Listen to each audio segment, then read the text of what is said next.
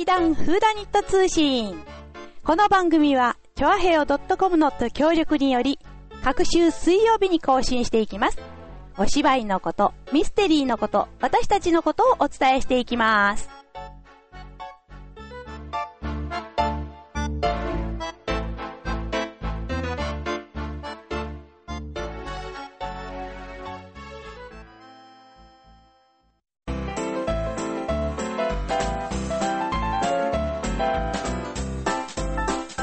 こんにちは。えー、劇団フーダニットのわがまま座長こと松坂春江です。えーと、今回からですね、ちょっと趣向を変えまして、えー、ソロで番組を作っていくことになりました。えー、と言ってもですね、こう、一人がやるんじゃなくて、毎回毎回、えー、変わるということで、次の回が誰になるかはお楽しみということなんですが、えー、栄えある第1回目は、このわがまま座長こと松坂春江がお送りいたします。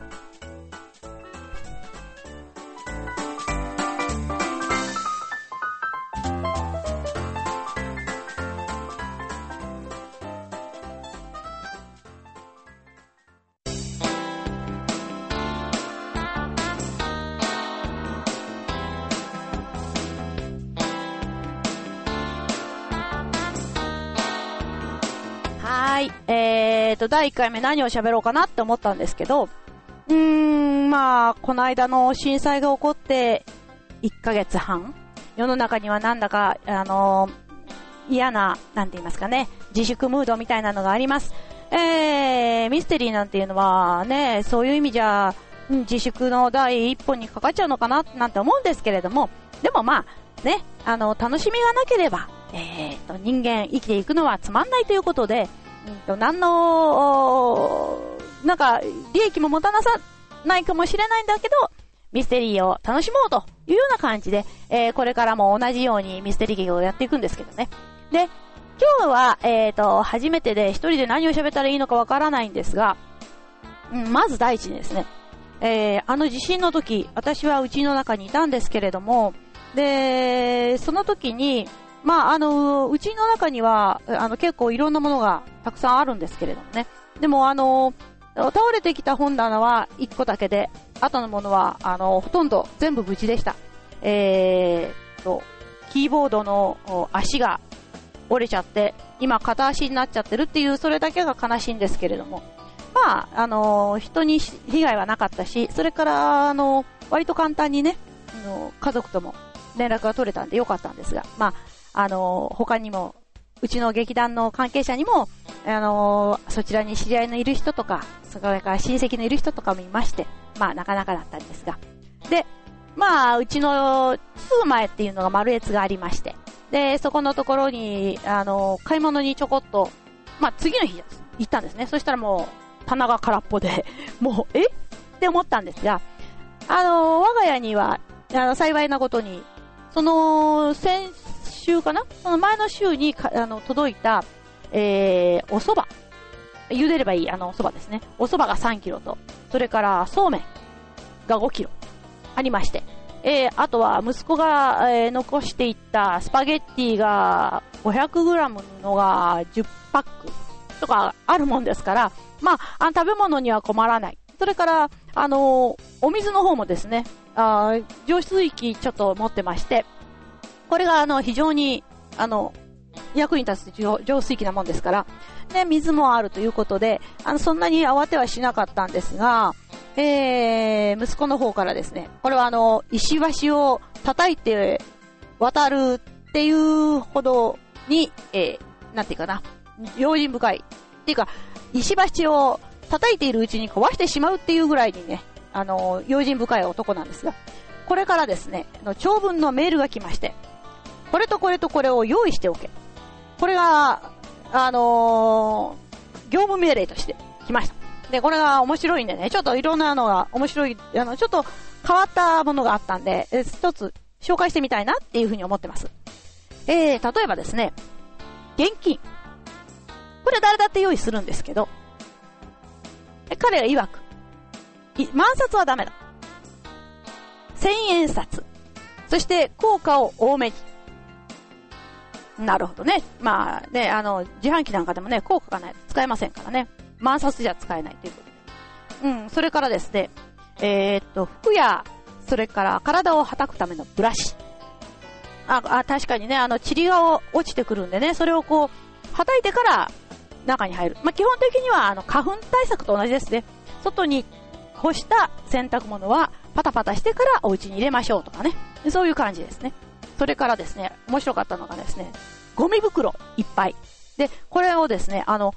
体が入るような大きなゴミ袋を買っておけ。で、これもですね、あのー、まあ、例えばリュリュックとかしょって、それからその上からそのビニール袋をかぶってしまえば、もちろんあの空気は開けないとダメなんですけど、で、マスクしてですね。で、そうすると、あの、塵が体につかないし、洋服につかないから、それをそのままもうポイと捨てればよいと。だからこれは絶対に、の、役に立つから買っておけというね。で、うちには90リットルの、あの、ゴミ袋があります。そしてですね、えー、面白かったのは、この、常に持って歩いた方が良いものというね。これがまた面白いんですよ。えー、携帯。これは完全充電のこと。それからマスク、ハンカチ、タオル。で、ここまではいいんですよね。その体が入る大きなゴミ袋。それから水、ペットボトルに水道水を入れておけ。カロリーメイト1箱。そして、油性のサインペンと紙。これはあのー、重要だと言うんですね。そして予備のメガネ。まあ確かに、あの、油性のものはね、あの、濡れても、あれですしね。あの、ちょっとこう、助けてとか書いて、あの、こう、上の方に上げておくとか、こう、瓦礫からの隙間からこう出すとかね。こういうことも使えるかという。まあ、ちょっと変わったものをね、こう、ありまして。で、とにかく、あのー、汚れたもの、外で、あのー、着てたものとかっていうのはパタパタしてからお家に入りましょうというようなことでですね。あと、そうですね、買っとけっていうのは、目張り用のガムテープ。これも、まあ、もし爆発したらっていうことですが、今はもう大丈夫じゃないかなと思うんですけどね。なんかそんなものをこう、書いてありまして。それにプラスで、簡易コンロの作り方とかですね。結構、あのー、いろんな細かいのが来てまして。うん、あのー、エレベーターが止まる可能性があるので、まずエレベーターに乗る前には、トイレに先に入っておけっていう ことってね。そして、水を持って歩け。カロリーメイトを持って歩け。これだけはちゃんと、あ全部荷物に入れておけという、こういうね、それ、そうですね、えっ、ー、と、A4 にして5枚ぐらいの、あの、長文の命令書が参りました。えー、これを守らなければ、ということで、えっ、ー、と、私の今、リュックの中には、えー、大きなゴミ袋と、それから軍手とカロリーメイトが入っております。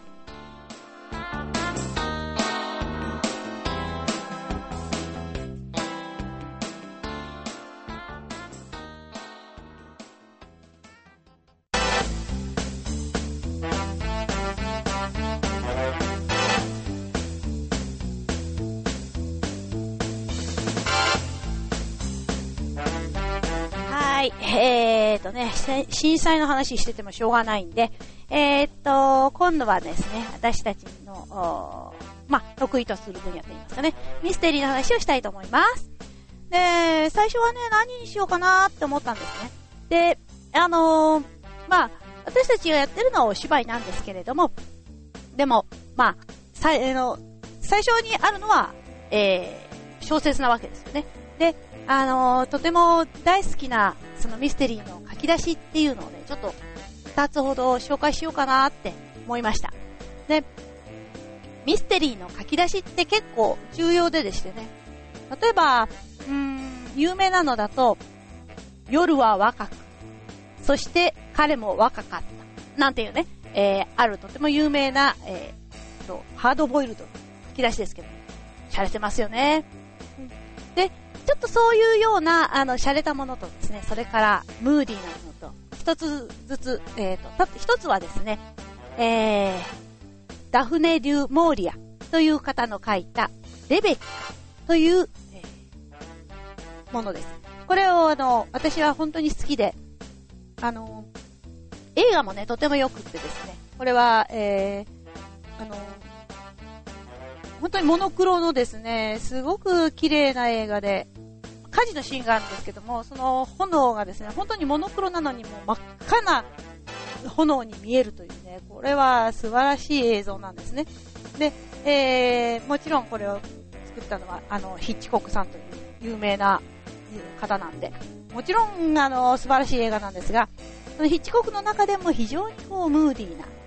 映画の一つです。では、それの書き出しをちょっと読ませてください。昨日私は、マンダレーの夢を見た。昔、私たちの車道であったこの一条のリボンは、東に曲がり、西にねじれつつ続いていた。時々私は道を見失った。しかし、いつしかまたそれは、倒れた木の下や、冬の雨でできた泥だらけの溝の向こう側などに現れるのであった。あの車道がこんなに長いとは思っていなかった。樹木が成長したように、道もまたぐんぐん伸びてしまったのであろうか。そして、この小道は、ことによるとあの邸宅ではなくて、どこかの迷宮へ、荒涼たる荒野にでも通じているのかもしれない。だがやがて、突然私は屋敷の前に出た。八方に枝を広げて、異様に生い茂った木の大きな干木が、地上に覆いかぶさっていた。胸をドキドキさせ、涙で目の奥が妙にチリチリするのを感じながら、私はその場に立ちすくんだ。マンダレーが、私のマンダレーが、いつもの通り、ひっそりと人目をはばかるようにして、そこに立っていた。灰色の石は夢の中の月光に輝き、縦枠のついた窓窓が、緑の芝生と土台を映していた。建物と建物との完全な均衡も、屋敷そのもの。手に乗せた宝石のように、時は少しも破壊していなかった。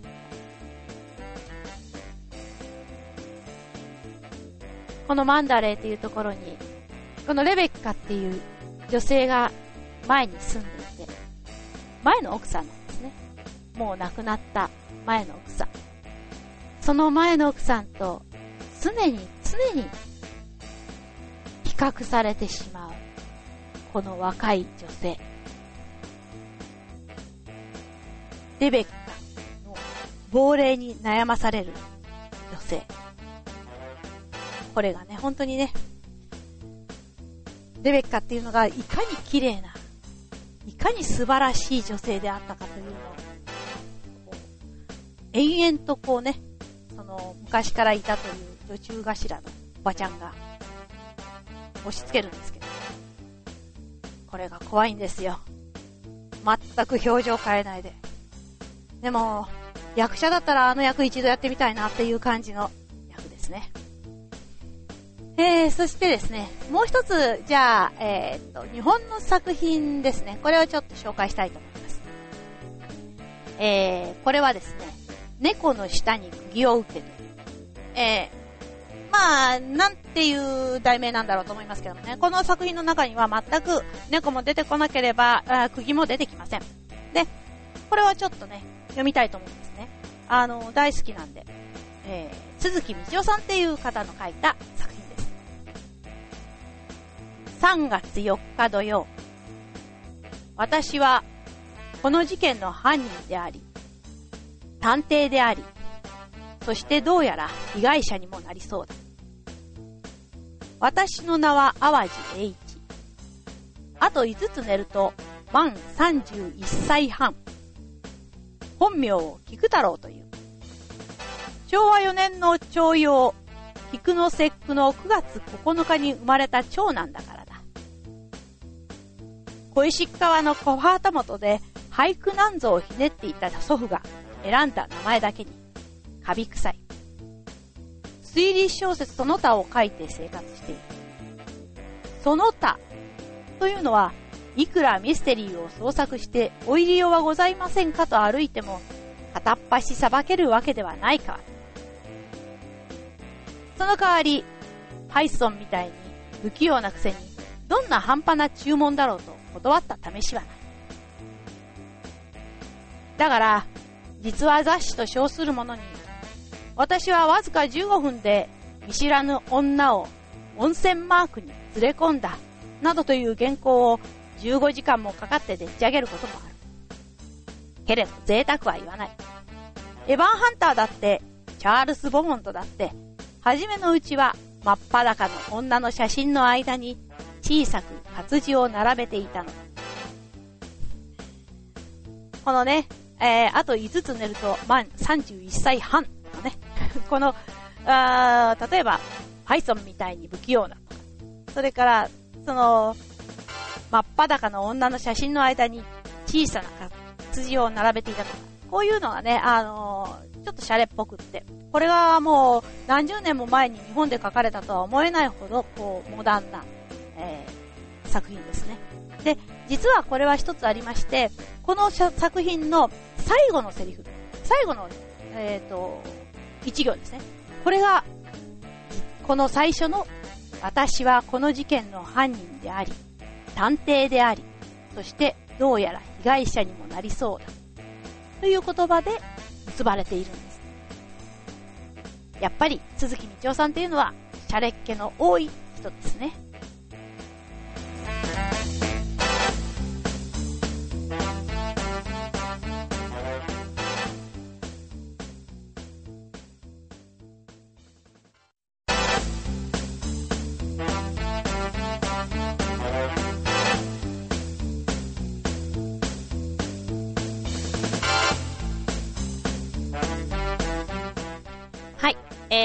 と、私の好きな出だしっていうことでね、レベッカと、それから猫の下に茎を打ってね、二つをお送りしました。うん、こういう朗読っぽいのもね、少し入れてみたんですけど、まあ、あのー、本当はね、あのー、ちゃんとしたトークでね、繋げられればいいんですけどね。うん、そうですね、あのー、ミステリーの中には、いろんなこの有名な、あの、フレーズとかがありまして、で、本当にあるのもあるんですけど、実はですね、本当はないんだっていうのもあるんですよ。あの、とても有名な、強くなければ生きていけない。優しくなければ生きている資格もないっていう言葉があるんですけど、まあ、コマーシャルなんかでもよく使われますし、それから、あの、まあね、あの、いろんなところでこう、引用されたりしてるんですね。これは、あの、ハンフリー・ボガードが、えー、あの、映画の中で、えー、喋ったという、フィリップ・マーローのセリフとして喋ったといううことになっているんですが、実はですね、えー、原作の方にはこの言葉は全くないんです。で、あの、映画の方でちゃんとこういう風に喋ってるっていうのはないんですよね。だから、その、見た人が、っていうか、印象に残って、こういう風に変えてしまっちゃった。そしたらそれがちょっと語呂が良かったんで、そのまんま残ってしまったみたいなので、えー、実はですね、あそういう、あの、不思議な名言なんですね。で、私の中では、やっぱり、えー、渋みという、これはトレバニアンっていう人が書いた作品なんですけど、このトレバニアンっていう人が書いた渋みに出てくる殺し屋さん。これ、ロシア人の殺し屋さんなんですが、どういうわけか、えー、っと、新潟の、えー、川っぷち、川っぺりでですね、あの、その時に、剣術だったか、柔術だったか、習ってた、忍術だった 習ってた、お師匠さんとこう、話をしてるシーンがあるんですね。そこで、この、渋みという、この題名に、あの、関わった話がされまして、先生に、渋みというのは、一体どういうことでしょうか？って聞くんです。そうすると、その先生が、渋みというのは、っていうので、これちょっと長いんで、えー、その中で、あの、二つ三つ、とても私の気に入った渋みの定義の部分をお話ししたいと思います。まず一つは、渋みとは、真実であるがゆえに目立つ必要がない。いいですね。真実であるがゆえに目立つ必要はない。確かにそうなんですけどね。なかなか目立ちたがり屋っていうのはいっぱいいるんですけど。そしてもう一つですね。強制力を持たない影響力。この強制力を持たない影響力、憧れますね。何々しなさいって言うんじゃなくって、こう、何かやってるのを、そばで見て、あ、こういう風にするといいんだなとか、あ、なるほど、こういう風にした方がいいんだなとか、そういう風に思わせるもの。なんと日本的なんでしょう。日本人よりもなんかね、日本のことが分かってるんじゃないかと思いますが、この人。で、その、トレバニアンさんはこれしか書いてないんですが、今度、えー、っと、早川書房からだったかな？この渋みのですね、えー、続編っていうのが出ることになりました。で、これは、この、殺し屋さんが、この、できるまで、だ渋みの、この舞台の前それよりも前のところを別の作家さんが書くんですが、なんか、ちょっと、楽しみです。それでは、今日はこの辺で、またねー